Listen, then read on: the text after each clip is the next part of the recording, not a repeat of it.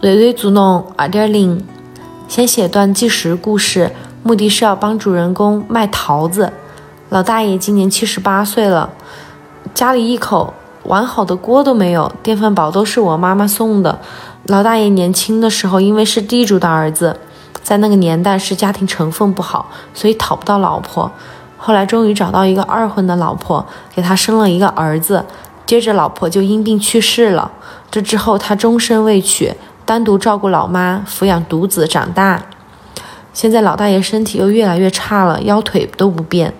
但是每天还要拉着自己的很破的三轮车走十多里的路。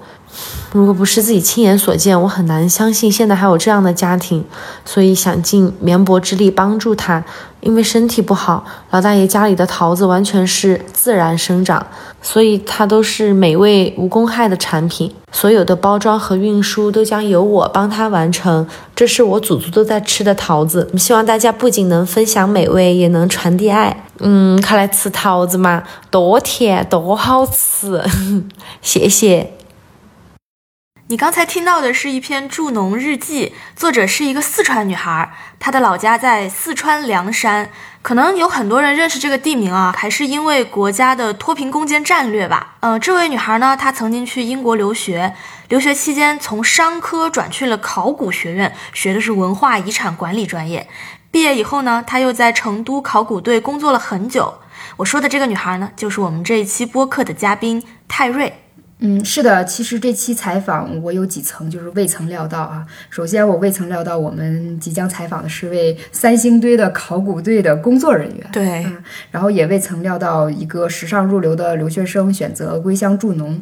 然后更未曾料到就是他归乡以后工作还要加班到很晚，然后辛苦到家还要跟我们录制这期播客。但是我这几层未曾料到呢，其实比较恰好的贴合到，呃，今天在知识审美。欲望经历上层次愈发丰富的青年一代身上，越来越难以被单一标签化。呃，也不能因为他所处的环境和位置就去判定他的道路，他与乡土关系的这个事实。在承认一切都是变动不居的这种心态下呢，我们试图用几期采访来描摹呀正在发生中以及酝酿中的青年与乡土的关系，无论他们是否。想身体力行回归到乡土之上，我们希望在碰撞之中浮现一些问题的答案，比如我们能够认识什么，我们应该做什么，我们被什么东西所吸引。如果你也关注这个话题呢，欢迎订阅我们的播客，呃，并持续关注我们接下来的几期内容。那么，首先让我们先欢迎今天的采访嘉宾泰瑞。嗯，大家好，嗯，我是王泰瑞。很高兴跟你们来这里聊天啊！欢迎泰瑞来做客我们的活字电波。嗯，我想请你来先跟大家介绍一下你自己以及你的家乡，可不可以？呃，没问题。我是出生在广汉，但是老家在凉山，呃，一半在平原，一半在山里。而 我头发是自然卷，然后名字像个男生，大概就是这些。呃，我想知道，就是那个广汉，它是平原，那它跟凉山的距离大概是什么样？因为我有同学他去过那个呃大凉山做那种公益的演出嘛，回来就跟我们说就很震惊，因为觉得他每天在车上的时候几乎就是提心吊胆的，就是那个山路特别崎岖，然后司机又开得很快，就是那几天他就是属于心神不宁的那种状态。呃，你的家乡这个凉山就是他说的那个大凉山的样子吗？对，就是距离有四百多公里，然后过路费约两百多元，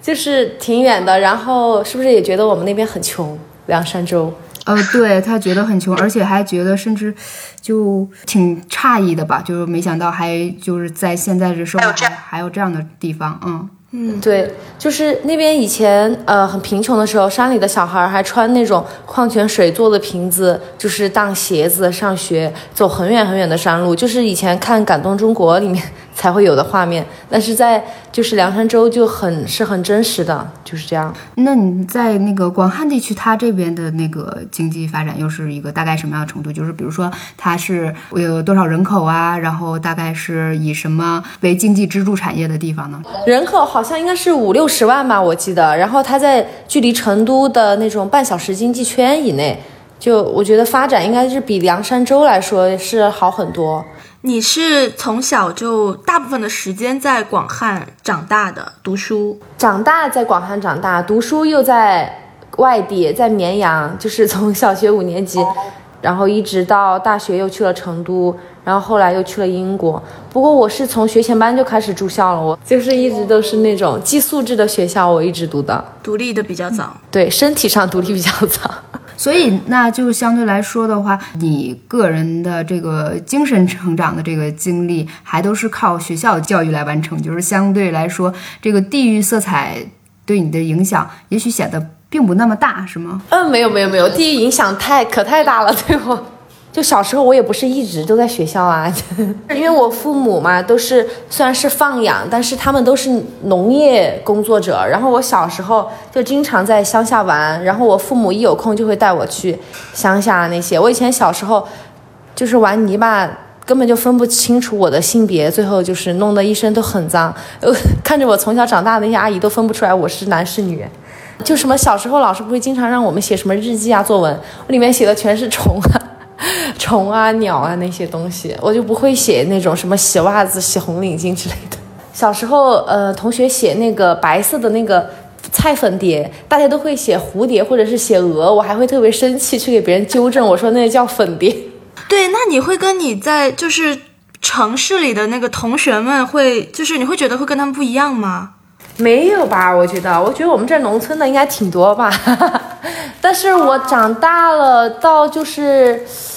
可能出国了之后吧，就感觉有点不太一样。因为我读大学也读的是农业大学，我没有就是很刻意的去观察，就是和周围的人有没有什么不一样。我反倒是出了国之后，感觉挺不一样的。嗯，在广汉呀、绵阳啊、成都啊，就是能读书的还是会读书，不能读书的，就是要么就是早就进入社会了。要么就很早也就结婚生子了，在凉山州可能更更早吧，结婚生子啊什么的。就我同龄人，呃，九零后嘛，我九三年的同学就很多已经都结婚呀、生孩子了，但是我感觉还遥遥无期。嗯，你身边也有很多城市里的孩子，但他们其实也是农村，就是说也会经常接触农村，或者说回老家，这样都也蛮蛮正常的，对吗？嗯，我觉得挺正常的，但是真正能够长期在农村的人很少。我现在工作在成都嘛，我觉得成都的人的生活就跟我们很不一样。比如说农村的，如果是呃附近区县的年轻人，他们都会到成都去打工啊、挣钱呐、工作啊，然后也很少回回家。我觉得是这样的。然后成都的人就只是会，比如说周末去个附近的什么农家乐玩一下呀什么的。你跟农村的关联不会那么紧密，对，不会那么密切，最多可能就是当后花园啊，去爬个山啊什么的。那你后来在不只是去到异地留学了，你后来还出国留学，就是对你来说，这个是一个很自然的决定吗？以及你身边会不会有很多人有这个决定？呃，我周围的人不多，大学的时候好像就我一个人出国了。但是对我来说，我觉得挺自然的。不过我当时有一点犹豫，因为我觉得出国的话，我就会间隔很长的时间没法回来。但是我很想陪我的外婆，就是我还特别纠结。我当时还去算了一下塔罗牌，我到底要不要去？其实我心里我知道我是一定会去的，但当时真的在做这个决定之前，我觉得又很想陪家里人，就一直陪着，就是哪儿也不要去了。你有点又有点突破我的想象，就是你竟然是一个非常恋家的女孩。对对对，我很恋家。但是我很独立。我们有的时候就是我们对啊故乡啊、农村啊，或者是乡土乡下人有一些抗拒。我们抗拒的就是那种什么农村式的形象，就觉得哎，农村人他这个呃精神心理的这个深度和丰富性是不是就不如城里人啊？就有存疑，或者是说呃对乡土可能存留下的那种，就是跟我们现在在呃消费市场环境下所。对应的来说的话，那疆土里是不是有更多的封建啊？是不是有更多的不自主的那种生活的状态，就会很恐惧。那我们也会觉得，就是乡土里好像就存在很多那种呃压抑的状况。但是像你个人的经历，以及你还在那种一个彻底的资本市场，就是最发达的 老牌资本主义国家留学过，那从这种家庭国家分离出来的这种情境下，呃，你就是你的所见所闻会让你重新思考一些东西吗？然后，呃，你的这个恋家又是你就是从来没有动摇过的东西吗？嗯，就是我对故乡的那种情结很深，就是这个可能是天生的，我觉得，我就喜欢那种脚踩在地上的感觉，我没有就是很，就是我不喜欢那种很浮的，就是那种感觉，我说不出来，就是只要站在田上，就还是小时候的那种感觉，而且我觉得周围确实，我觉得农民客观的来说，这个群体，就有的他们是很固执的，他们会不听你给他们讲好的东西，但是。我觉得自己会去往这个方向去努力，但是我不会因为这个就觉得怎么怎么不好。我觉得这个对我完全就没有影响，就是他们怎么样是他们，但是我可以靠我自己的努力去，呃，努力的做出一些变化，不管有没有作用，但是我都还是会这样这样做。嗯，然后我也并没有觉得去了国外以后就觉得国内更落后，反而有一种那种感觉，就去了国外看到大家都是在过那种。无忧无虑的那种，呃，已经是逆城市化现象的生活了。但是国内的，不管是农民啊，还是相当于最基层的人民也好，还是是，嗯，生活条件更好一点的人也好，就每天都还是在为了一些我觉得比较浅的东西，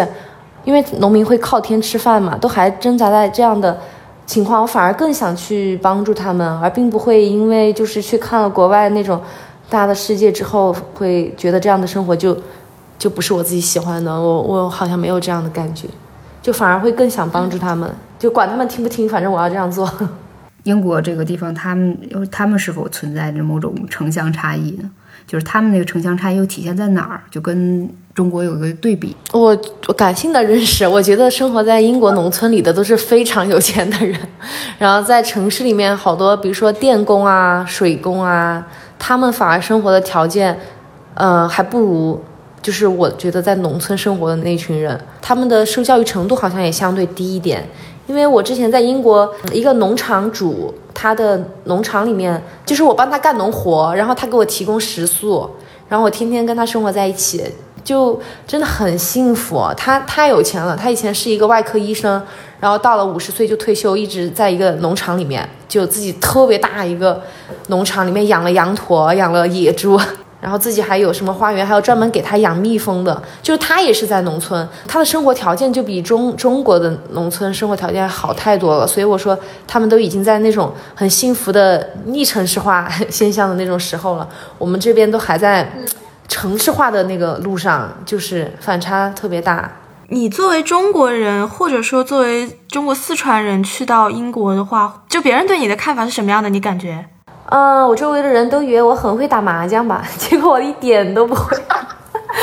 就大家都觉得，哎，四川人是不是？之前我在知乎还是哪儿看过，说四川人就人均骑熊猫，骑熊猫上学。你会有被冒犯的时刻吗？跟中国学生我没有觉得被冒犯吧，但是跟老外有。就是有的那种特别老式的那种古板的那种老外，他会有那种刻板印象。我觉得，比如说我们毕业典礼的时候，有一个女生，她的爷爷，反正他们一整家人就看我们的那种表情，感觉就是电视剧里面的那种表情，而且很露骨，但是我就当没看见一样，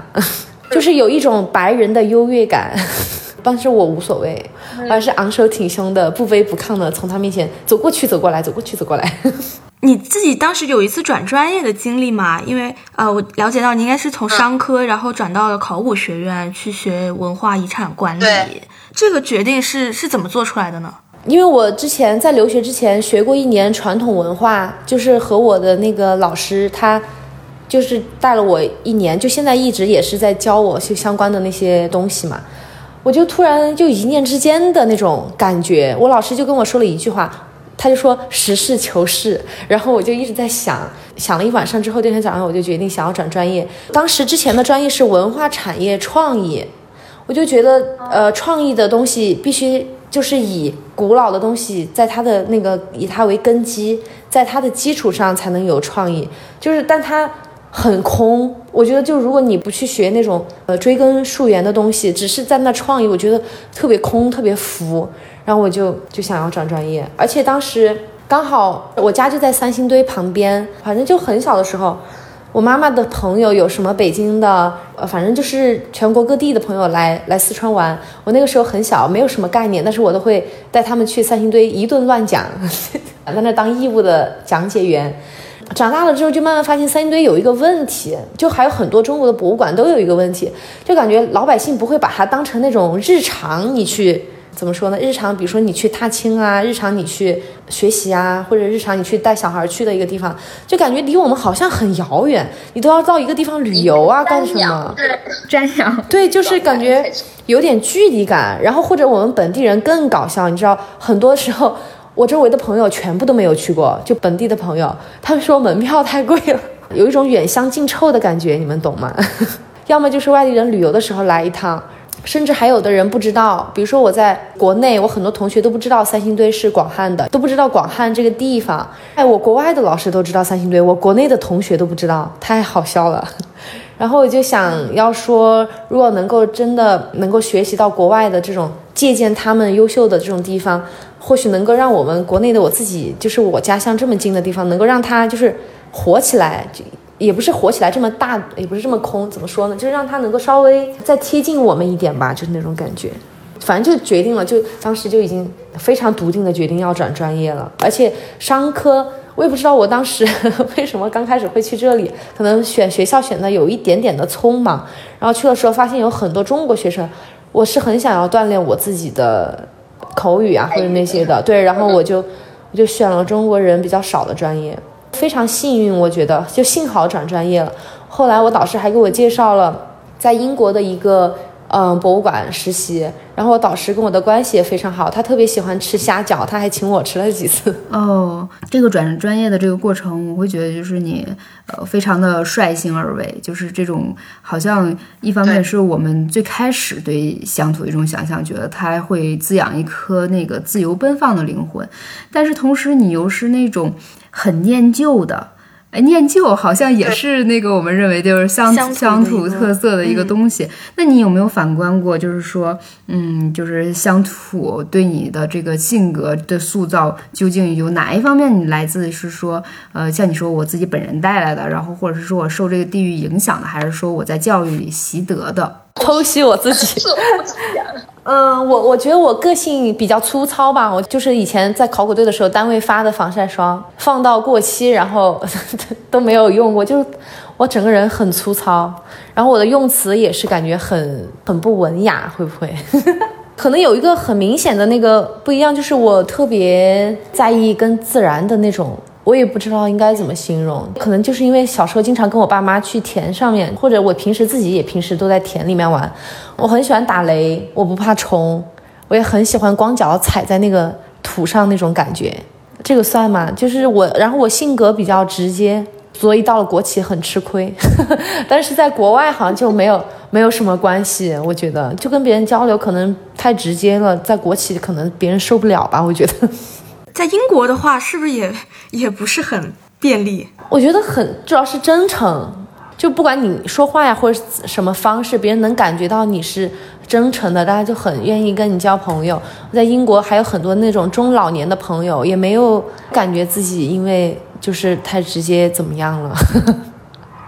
他们都特别好，就是，哎，反正还是挺感人的。就现在，连以前的照片都不敢回去看，因为太幸福了。就当时，就无忧无虑。就回国之后，感觉身上突就很多责任，就再也没有像当时就是每天傻乎乎的往草地上一躺，就论文慢慢写，就再也没有就是那么纯粹的那种时候了。可能，嗯，没关系，这可能只是那个。呃，从学生身份到社会人的那一个转变，并不是说，呃，对，并不是说那个乡土给你带来的那种沉重感吧？哦，乡土没有沉重感，就是很开心。我虽然现在在成都上班，我每天都回广汉，那路上要坐一两个小时的车呢，我每天都这样回家。但啊，我知道在在北京很正常，在我们这儿不正常，非常不正常。他们都觉得我太恋家了，是吗？哎，不是，他们觉得我是脑子有问题，不是恋家哦。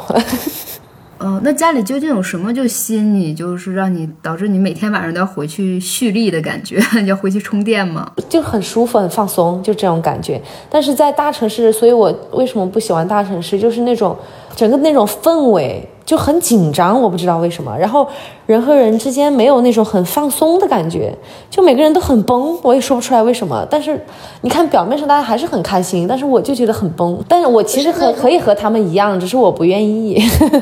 可是那个你每天下班回家，像像现在已经八九点钟了，你回去也是一个。呃，乡村基本上已经可以是一个休息的一个状态了。那你回去只是为了闻闻空气的味道，然后脚踩踩土地，是还是就是这个需求吗？因为家里有狗呀，父母也在，在成都就自己，就是我和邻居的关系也好，而且和保安叔叔呀这些我都能叫出他们的名字，有时候还给他们带点吃的什么的。我喜欢这种人和人之间有互动的那种。我不喜欢在成都像那种公寓一样的房子，大家就各干各的，然后一年到头你连你对面的人是谁你都不知道，就那种感觉我不是很适应，我不太喜欢。所以这个是不是也是你后来就在英国留学，但是你没有留在英国，也甚至没有留在大城市工作，还是回国了的原因？有这样的一部分的原因，但是英国跟国内的国情又不一样。就是在英国可能更能实现自己的梦想吧，我觉得。但是当时我有一个想法，就是我觉得我自己的梦想，我后来想了一下，我就觉得自己的梦想什么时候都可以实现。但是我陪家人的时间，尤其是陪我外婆的时间，我觉得是陪一天就少一天。所以我觉得我还是想要先回来。就是我自己以后的什么梦想，我都可以在，只要我自己喜欢，我都可以在做这件事情。但是陪伴老人的时间就是陪一次少一次，所以我我很在意这个，所以我也回来。哎，就是在你的印象当中哈，尤其是说你在呃海外的时候，也会比较关注就是呃中国特色的一些东西嘛哈，比如说你有自己呃比较贴合你自己认同的那个乡村的故事啊，或者是说以其呃以这些为题材的那些作品或者文化现象嘛？就你觉得有没有什么文化产品或者是什么？呃，它展示乡村的这个这个面貌，会展示的让你比较有认同。嗯，对，比如说像那个李子柒、呃丁真这样的这种田园牧歌式的网红啊，或者是说呃贾樟柯的电影啊，或者是说记录乡土的一些纪录片儿，有哪些是你认同的？就觉得是击中了自己内心的那个感觉的，或者是说觉得哪些是不足的？嗯，呃，认同，其实我没有认真的看过。完整的就是国内的你们刚刚说的那种田园题材的那种东西。你是哪年回国的？你有在国外看过李子柒吗？呃，我是一九年回国的。他他是绵阳人，我记得。我周围朋友有跟我说，他那个村的人都不还不知道他火了这件事儿。然后，嗯，还有我身边有些人买了他的藕粉什么的，说不好吃。但是我没有完整的看过他的视频，我只看过他切菜的那一段。我记得我妈妈说他菜菜刀都用错了，然后我就没有看了。我个人是就觉得这样的农村生活就有一点误导性吧。我觉得，因为真实的农村不是这样的。我觉得很多人可能就是想要享受那种呃田园牧歌的画面，但是你让他。接受那种真实的生活是非常困难的。首先，那个蚊子就大部分人都受不了，就一一到夏天，首先就是很难克服的，更不要说那种真实的农村哈，农民他们的生活，一个是看天吃饭，你没有一个过硬的技能，在农村是呃生活不下去的吧？我觉得，而且他们的那个投入产出比也非常的低，有可能辛苦了一年，一场洪水或者一个旱灾，就就什么都没了。所以现在这也是为什么我觉得年轻人很多不愿意到农村去的原因。但是如果只是宣扬就是那种带着滤镜的那种农村生活，现代人的生活就是很漂浮，可能是因为生活压力太大了吧，只是想看那个缓解缓解压力，大家都很羡慕那样的生活。但是我觉得，反正真实的不是那样的。但如果真的有人，呃，愿意就是真的那种扎根在农村的话，我觉得真的很很敬佩这样的人。自然环境我觉得真的是很美，但是真的是留不住年轻人，可能是适合那种要么就是有钱有闲的那种中老年，呵 呵要么就适合一直在农村呃扎根的那种，嗯，到现在可能也是那种中老年那种人，但如果是年轻人的话，很难留在农村，所以我也很困惑，如果大家以后都去城市发展了，那谁给我们提供粮食呢？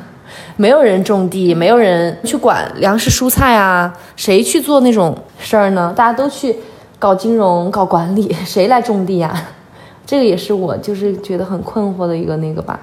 所以，那你刚才说，呃，在农村一个普通青年生存也是有一些困难的，就可以简单说宣告说，你这次回乡，呃，这个决定也算是某种程度上的失败了吗？就是说你回乡之前是怎么设想？我在农村可以扎根吗？还是说我只是想离家近一点，到一个附近的呃商业中心去发展经历？嗯嗯，就是我没有觉得没有觉得失败，因为我是尽自己最大的能力做，就是做我现在能做到的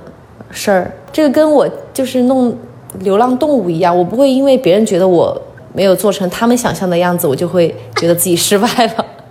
就比如说我自己能力有限，但是我还是会去做。我认定了这件事儿，我就一定会做。比如说之前帮那个爷爷卖那个桃子，我这嗯，周围人都跟我说别卖了，你肯定卖不掉的。要么就说你这次卖了，那下次怎么办？但是我还是会去做。我也没有觉得失败了，因为他收到了钱很开心，所以我觉得我没有 失败。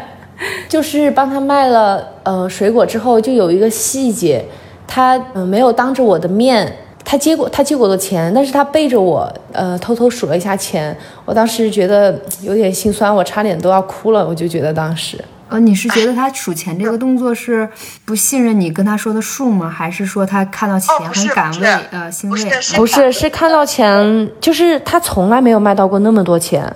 因为以后的农村会面临一个很大的困难，就是老年人做不动了，就现在的这种。中老年人到了以后年纪更大，做不动了，然后年轻人又都不愿意留在农村，然后就就慌了，就那种感觉，就没有人来，不管是种地啊、种水果呀，还是种蔬菜，就没有人在做这件事儿。然后他一把年纪，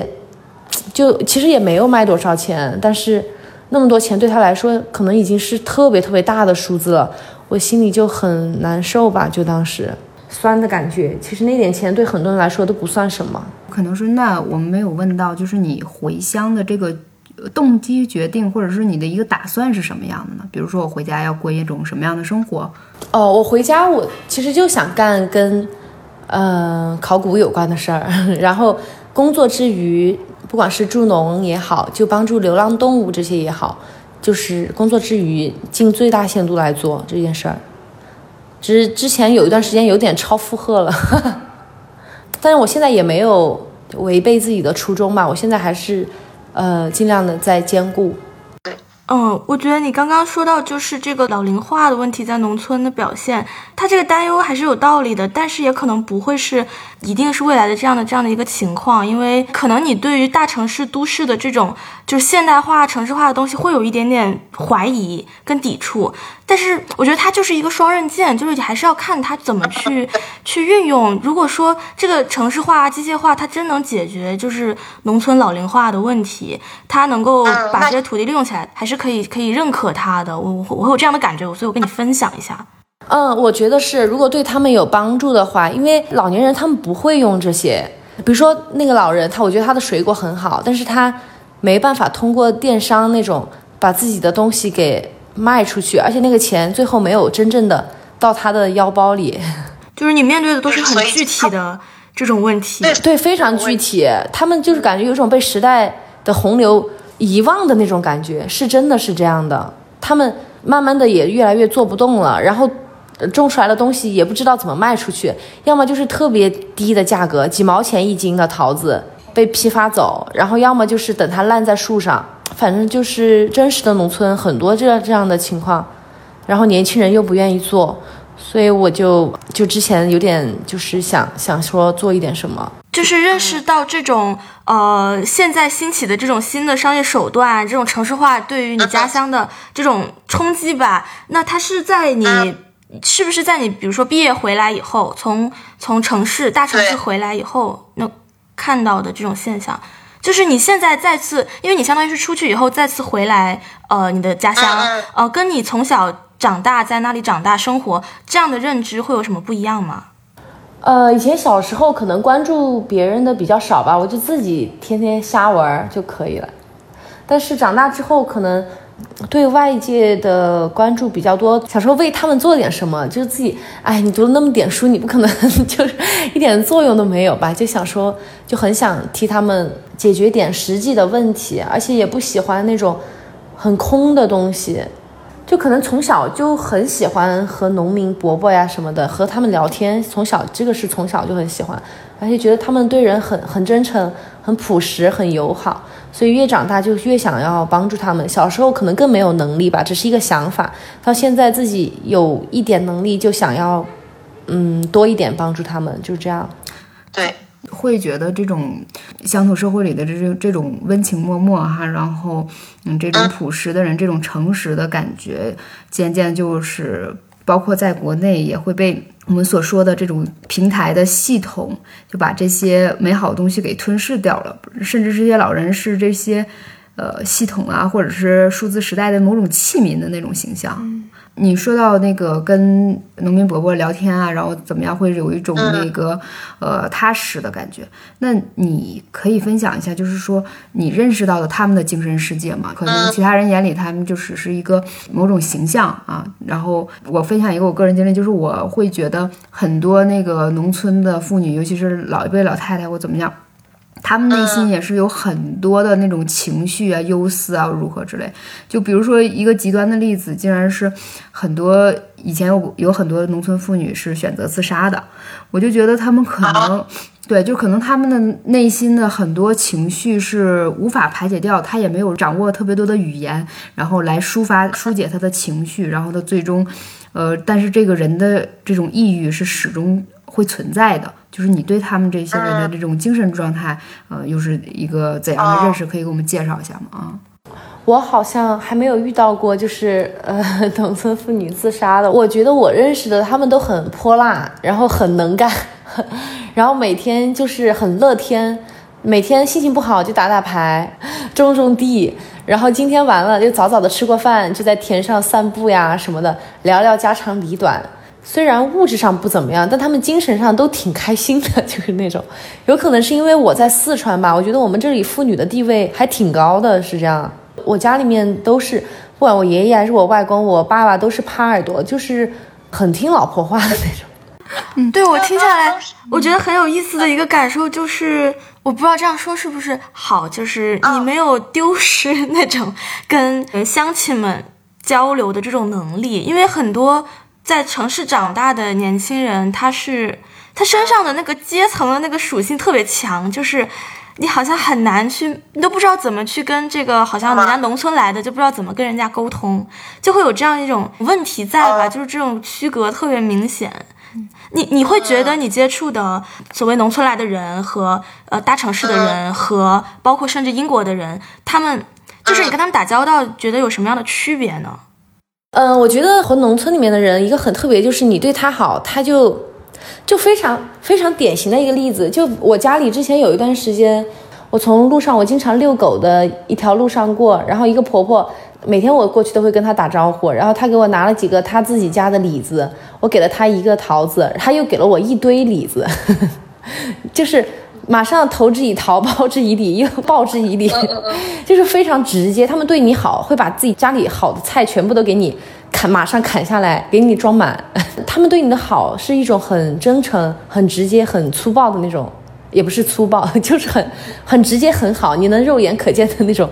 东西。但那个东西虽然可能在很多人眼里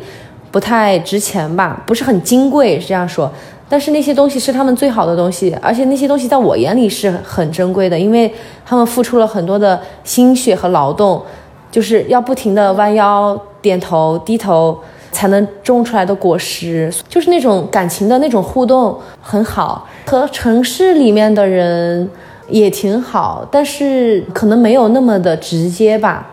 然后和英国人挺有意思的，就是你对他好，他可能不会马上对你好，但是他会。过一段时间之后，给一个嗯让你感觉到很惊喜的东西给你，嗯，就是比如说我之前在英国那个博物馆，我和那那里面的老爷爷老老奶奶，哎呀，我分不清楚呢和了，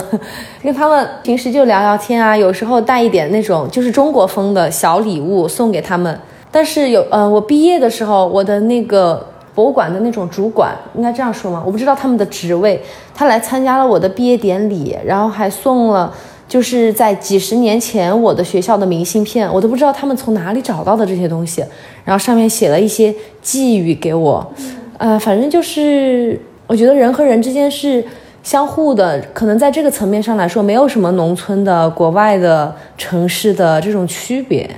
就是你只要真诚的对别人好，别人都能感受到，只是大家的表达方式不一样，可能这样说比较贴切。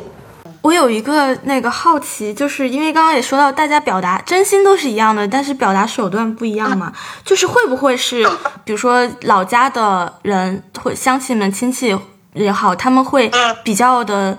距离感不是很，界限感不是很明显，会不会有这种困扰呢？因为现在你想，都市年轻人在过年的时候最喜欢说的就是什么回家了亲戚的催婚啊什么，其实就是他们的界限感或者是这种就功利心都就跟所谓现代城市的这个观念不太一样。然后那有些年轻人可能就无法理解或者是适应不了，你会不会有遇到这样的这种差异、这种困惑？呃，这个可能就是我在。嗯，国内和国外感觉挺不一样的一个点吧，就是我之前在英国的农场，我的那个老板他都已经六十多岁了，他一直独居一个人，然后他送了一间自己的房子给他的园丁，呃，我觉得这种在中国是很难想象的，一个六十多岁的女人，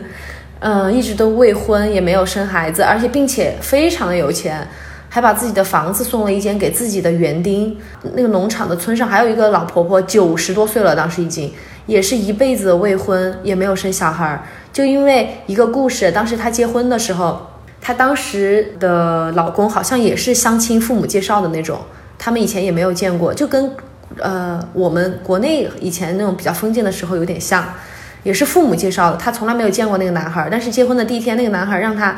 让那个婆婆给她提鞋子，那个婆婆就把自己的行李 一夜之间就收走了。她从此就再也没有结婚过，就九十多岁一直一呃一辈子都生活在那个村村庄上。当时那个村村子一共才只有十多户人呢。我接触的这两家人就都没有小孩儿，还有一对那个艺术家也是没有小孩儿。但是当时我感觉也没有就是说很怎么样。但是到了国内之后。就突然一夜之间，大家都结婚了，感觉，然后周围的我的亲人也开始给我物色相亲对象，突然一下，环境的那种焦虑感，使你也会受到这样的那种影响。但是我也尽量不让这个来干扰自己。但是这个这个确实就是感觉到很大的一个不同，还学到了一个就是，呃，我觉得也挺重要的，就是不想给自己。留遗憾就是那种感觉，所以我现在就是我想到什么我就会去做。以前我有可能就跟喜欢的男生要个微信，我都不好意思。我是那种看着看着很大方，胆子很大，其实特别挫、特别胆小的那种。你怎么会有这样的变化呢？就是因为呃，有一天我过生日。其实我没有大操大办的过生日啊，就只是跟朋友一起吃个饭那种过生日。他们给我订了一个蛋糕，在一个呃意大利的餐厅里面。当时有一个意外的，竟然的知道另外一个一对夫妻里面的那个大叔，他也那天过生日。当时我就我想说把我的生日蛋糕给他分一块儿。他坐在那儿，我跟他说了一下，我让他稍等一下，因为我的蛋糕还没有切，我让他稍等一下。我去花蛋糕，结果他人就走了。我当时就很纠结，我说我要不要追出去？我要不要追出去把我的那个蛋糕分给他吃？我那个朋友就说：“哎呀，算了吧，人家都走了。”但是我当时心里面有一个特别，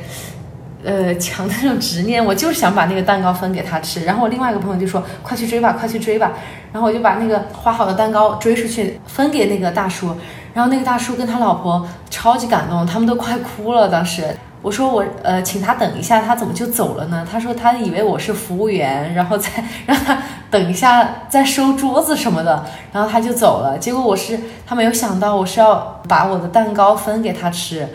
他们就跟我们聊了很多，就就因为一块蛋糕。然后我追出去了，就跟我们聊了很多，然后说什么祝我们一辈子都幸运啊，祝我们一辈子都呃幸福快乐，然后希望我们以后到了英国也可以联系他去跟他玩，然后还跟我说了生日快乐，我也跟他说了生日快乐，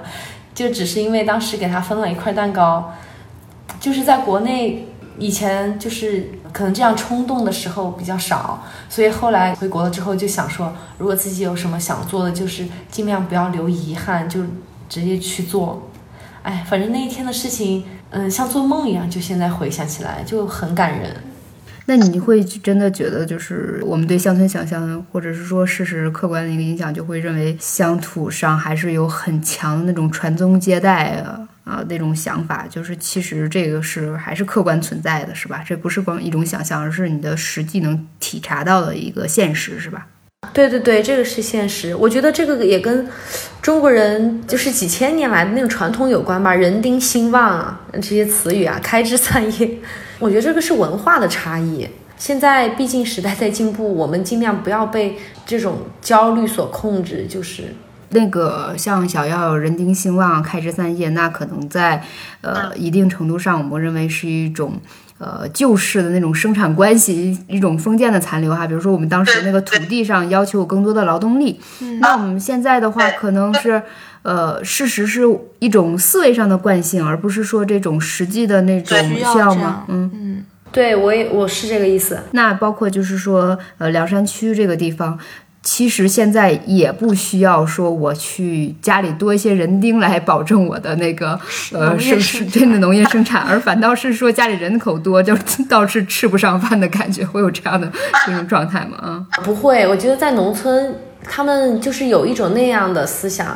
反正就是越多越好。他可能对孩子的教育这一方面忽略了一点吧，他只是很在意数量，但是教育的这方面可能质量就不如那个，就付出的心血可能不太不太能跟得上。不过我自己的话，我无所谓，因为我以前我妈妈就经常跟我说，就是以自然为师，因为大家在大城市里生活，这这样的生活其实很能够理解。因为大家无非是想要一个更好的教育资源或者是医疗资源，但是我小的时候，我妈也就经常跟我说，我们生活的环境很健康，我每天都有一个很健康的身心，我可能就不会生那些病，所以我不太需要，不太需要进医院呐，不太需要看医生啊。然后我以自然为师，大自然就是最好的老师，所以我也不不需要一定要去学校接受多那个的教育。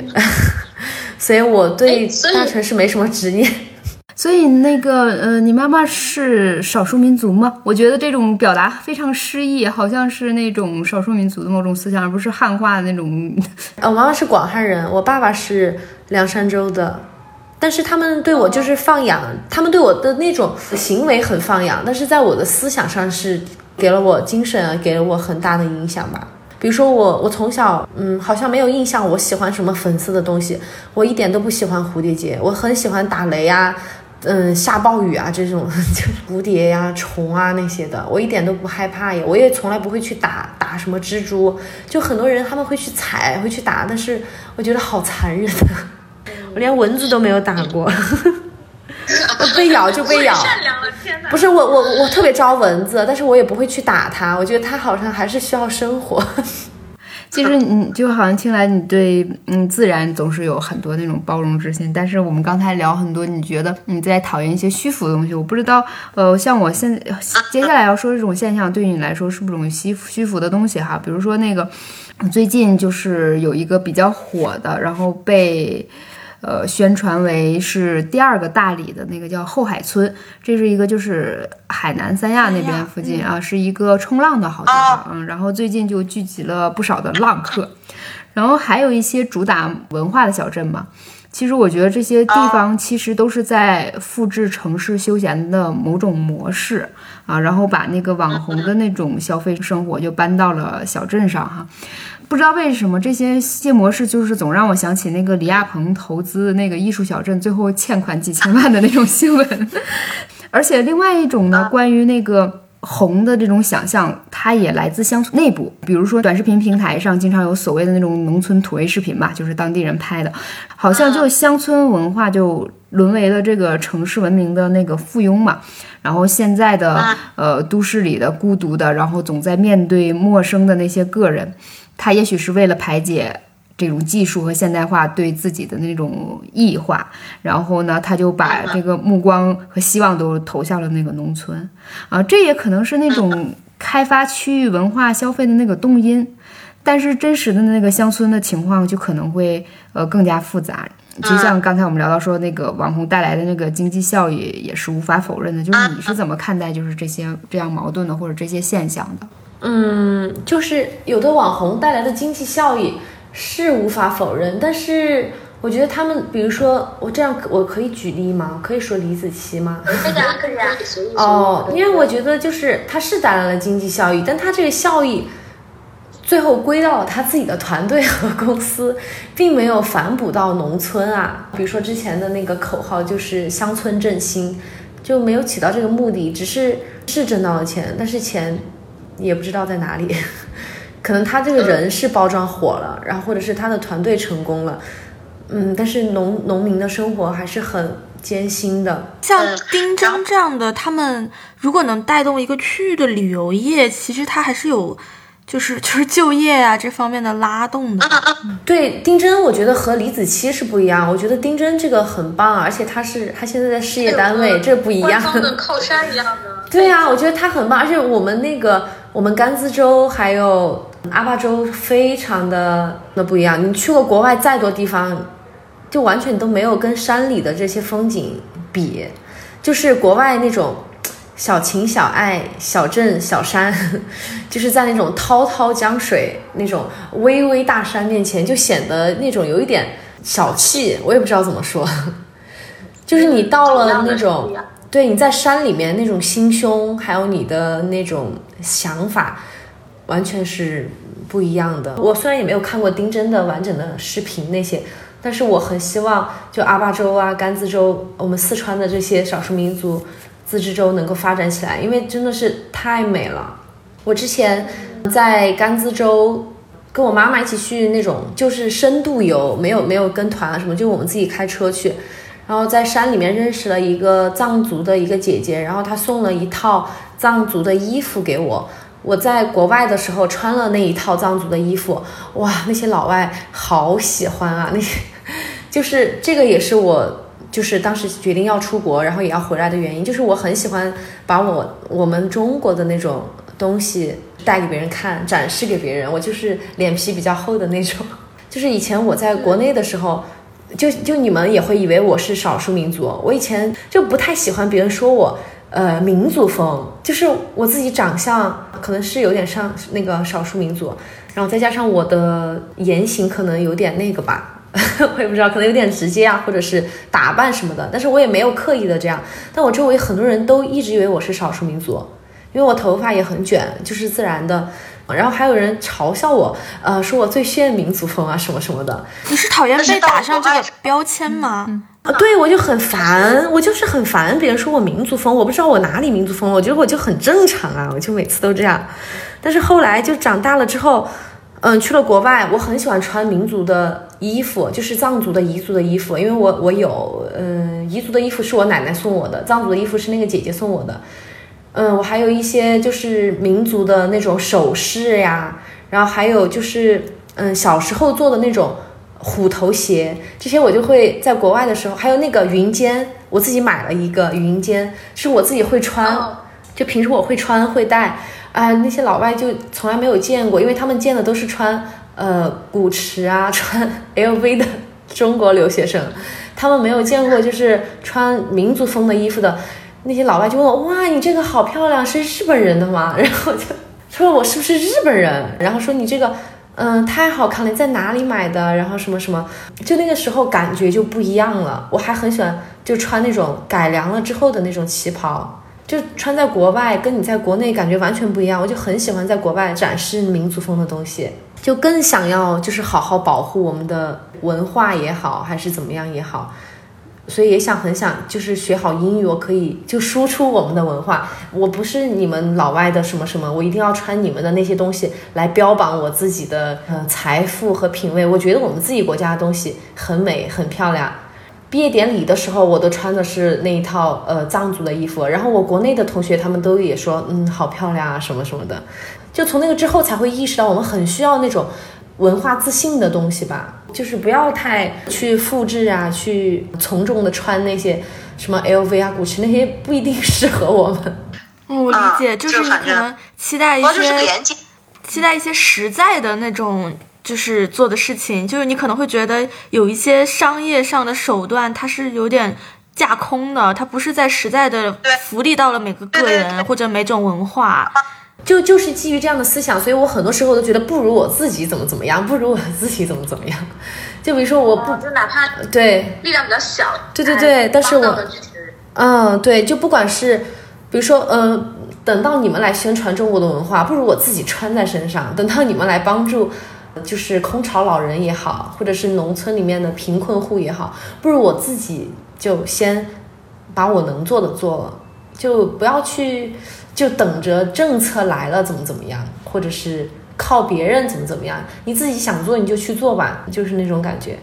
嗯，就是虽然是说，呃，你这是一个就是勇气可嘉这种呃身体力行去践行的这个人哈，呃，但是如果说就是从你个人的这个经验来看啊，没有没有说难不难，就是面对这个难，你觉得还需要什么？给大家一些就是说建议，或者说你放出你的信号，然后我觉得需要什么？还有什么样的支持对还缺乏？需要更多的人去找到这样的人帮他们卖。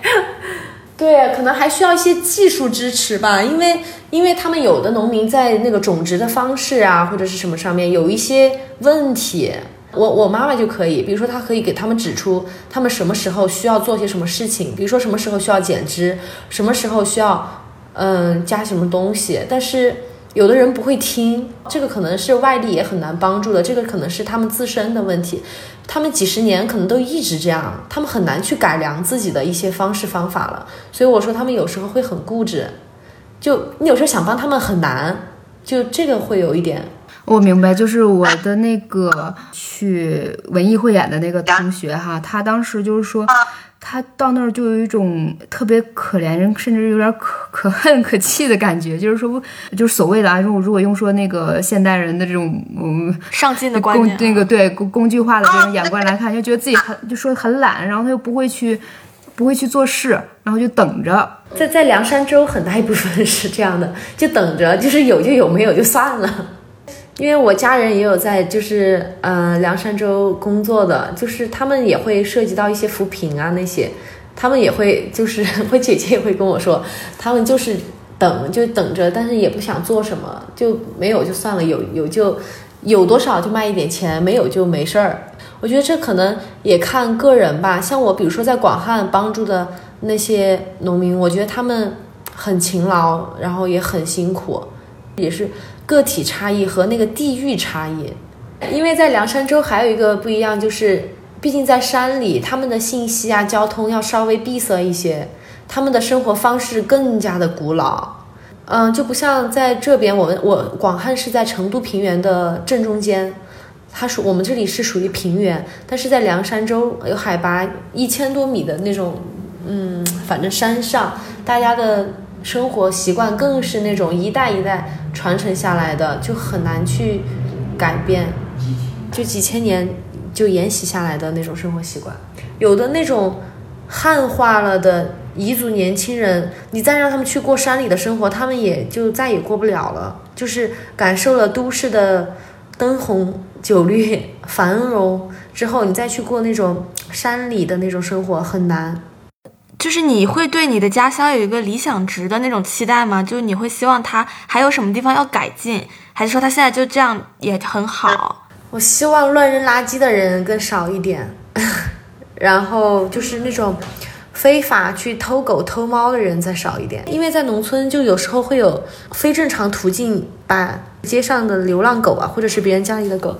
偷走的那种现象，就这种情况还挺严重的，或者是下老鼠药在路边，有的狗狗会误食啊，这些就这种很多，我希望这样的人少一点。然后还有很多河流，就是比如说以前小时候，我妈妈她说她小时候还在里面，反正就是洗衣服还是什么的，小时候玩的那种河，现在都非常的脏，非常的臭了。我还想要是如果有那种民众自发的呀，去把那种垃圾打捞起来的什么活动就好了，我肯定要去参加。如果今后我有时间的话，我也想去组织这样的活动。或者是最好最有效的方式，就是政府能有什么命令，就是不准往河里倾倒垃圾啊那些，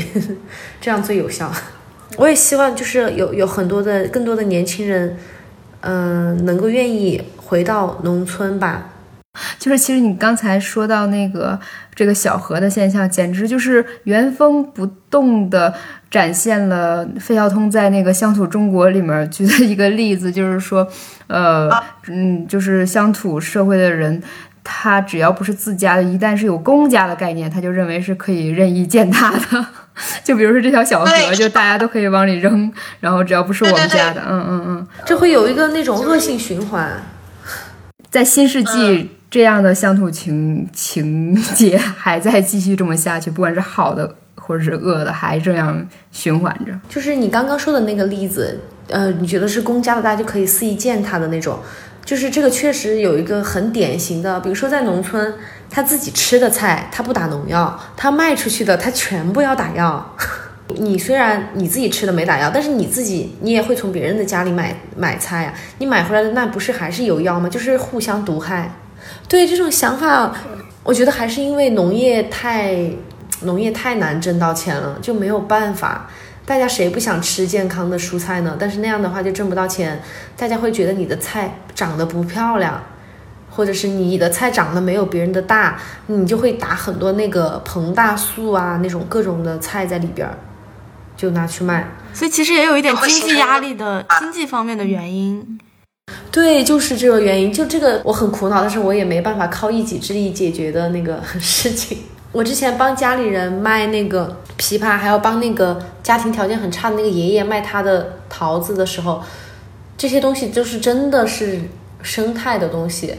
一个那个爷爷是真的是没有钱打农药，然后我们家是因为，嗯、我父母我们会用那种环保的酵素，我妈妈自制的那种，嗯，拿去灌溉啊那些，所以是真的生态。但是大部分的农村都是，特别是很多城里人，他们吃的那些菜啊水果，全是农药打出来的。不管他鼓吹的有多么的好听，绝对是药催出来的。我反而觉得是你在就是乡村的成长经历，那种天然的、比较单纯的这种气质、这种氛围，它其实是助力了你的性格的，就是就让你会比较开朗一些，然后会比较包容一些，可能会所以就不会那么那么小气吧，或者不会那么在意这些东西。嗯，我对对对，这个生活的那个影响确实是很大。我们古代的那些就什么大气啊、包容啊，我觉得这些都是